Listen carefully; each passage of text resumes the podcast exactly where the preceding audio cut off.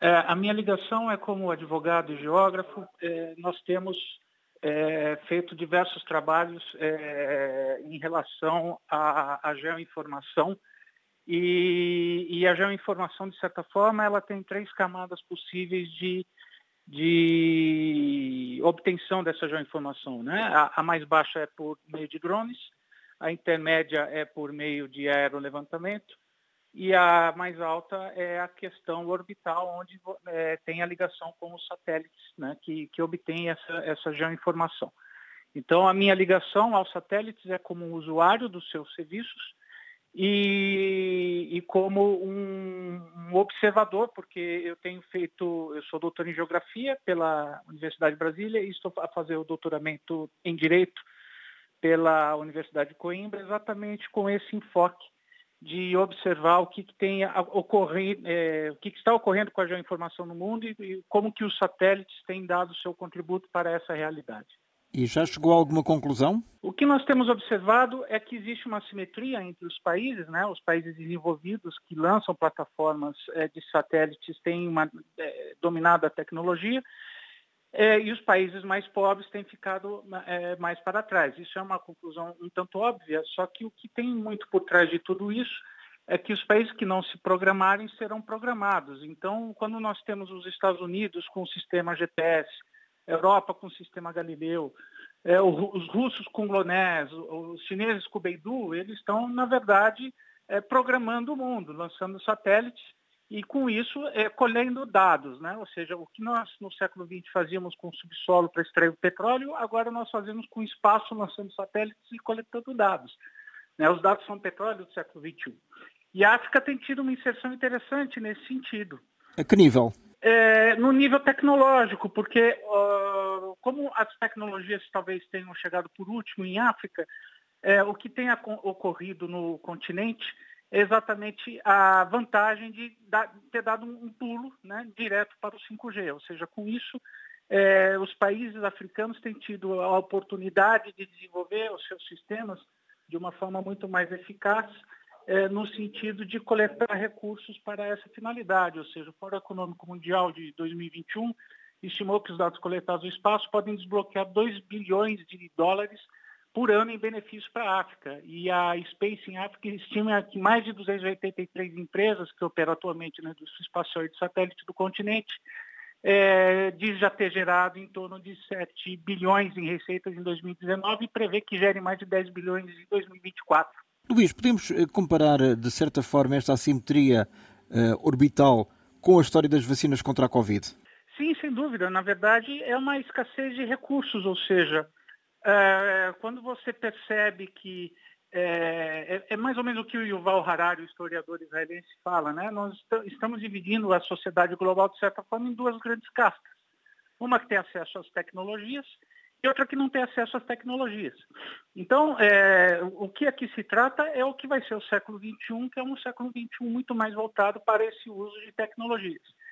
Isso pode ter a ver com a indústria farmacêutica, que é o que ocorreu com a questão da Covid, isso pode ter a ver com a questão é, dos satélites, né, que é o que estamos a debater, e com certeza a questão geoinformacional, porque essa coleta de dados também ela passa a ser assimétrica. Então, por exemplo, o Zimbábue, que tem uma agência é, espacial bastante atuante, que coleta também as geoinformações, ele vai ter um nível de governança diferente de um país africano que ainda não, não percebeu a necessidade dessa governança.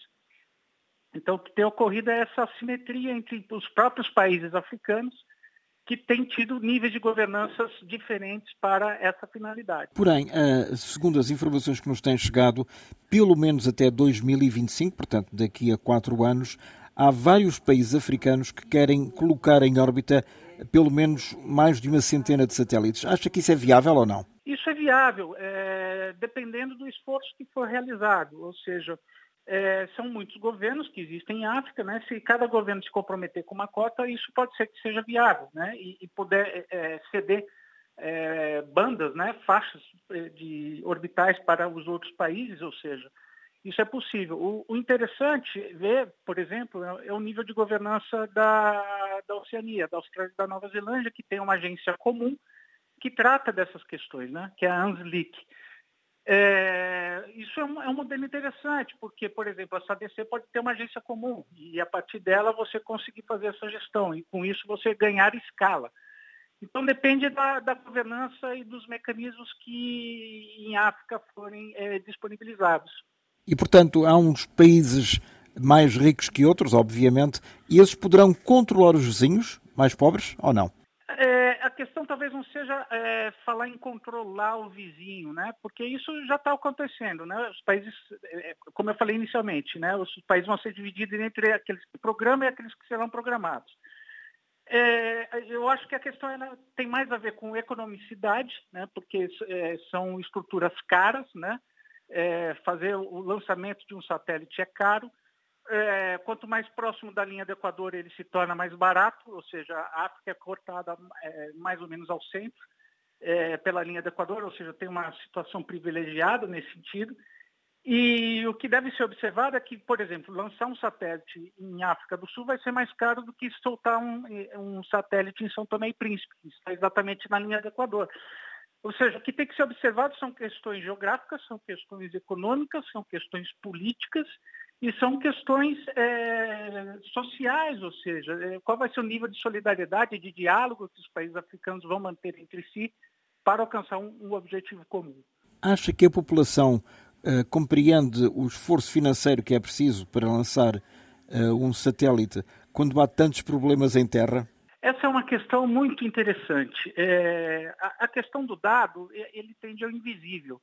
Ele não é uma grande obra que você faz de eletrificação rural, por exemplo, ou uma grande hidrelétrica para levar energia elétrica. Né? O, o dado ele tende ao invisível, ele está dentro dos telemóveis, ele está dentro dos computadores.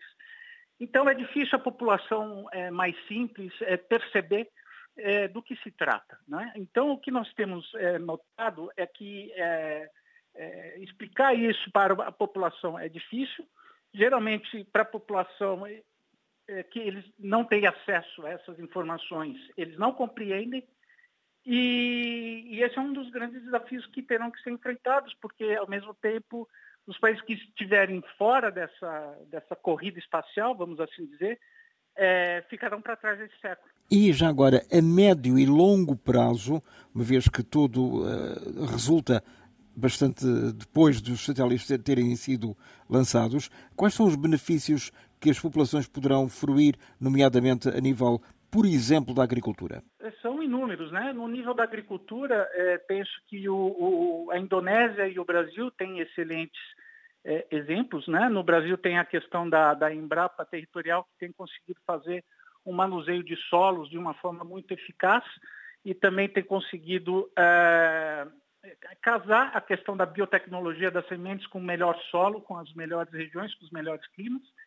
E a Indonésia também tem outro exemplo interessantíssimo, que é o One Map Policy, que é a política pública do mapa único, né?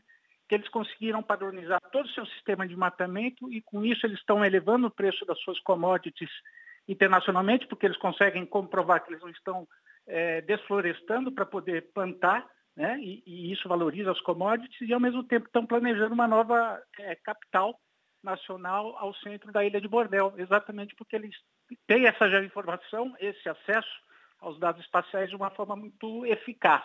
Já agora, qual é o papel que a Space in Africa poderá vir a ter em todo este processo? É um papel central, né? A África é um continente enorme, a África é um continente plural, a África tem grande quantidade de terras agriculturáveis, tem floresta, tem deserto.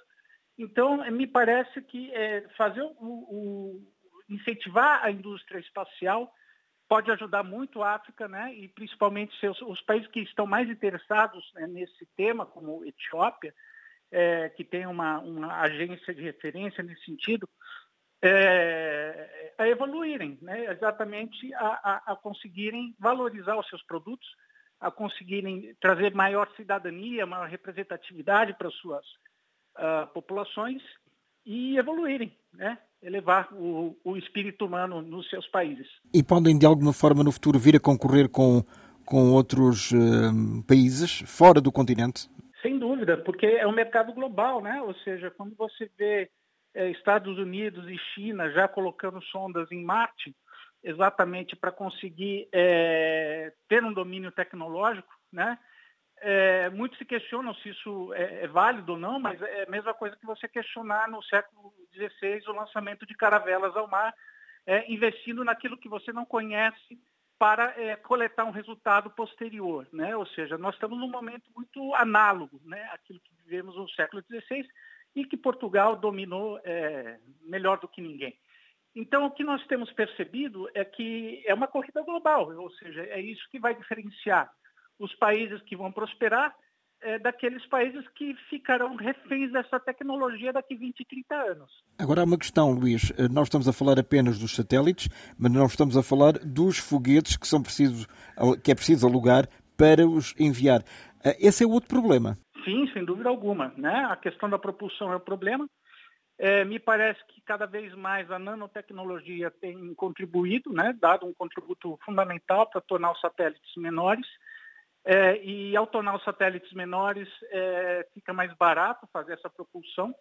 Então, é, é toda uma cadeia é, industrial, né, que vai desde o combustível até a questão do, do, da propulsão, do descolamento, né, da, da despegagem do, do satélite, e que ele entre na órbita correta e que seja possível comunicar com ele posteriormente de uma forma eficaz. É, eu é, talvez deixar uma mensagem né, de otimismo. Me parece que a África tem uma condição muito interessante de avançar é, rapidamente nesse mercado, conforme falamos e conforme o, o Germano também mencionou, porque creio que é, existe uma oportunidade de negócio enorme uma redenção econômica que pode ser observada aí nos próximos 10, 15 anos.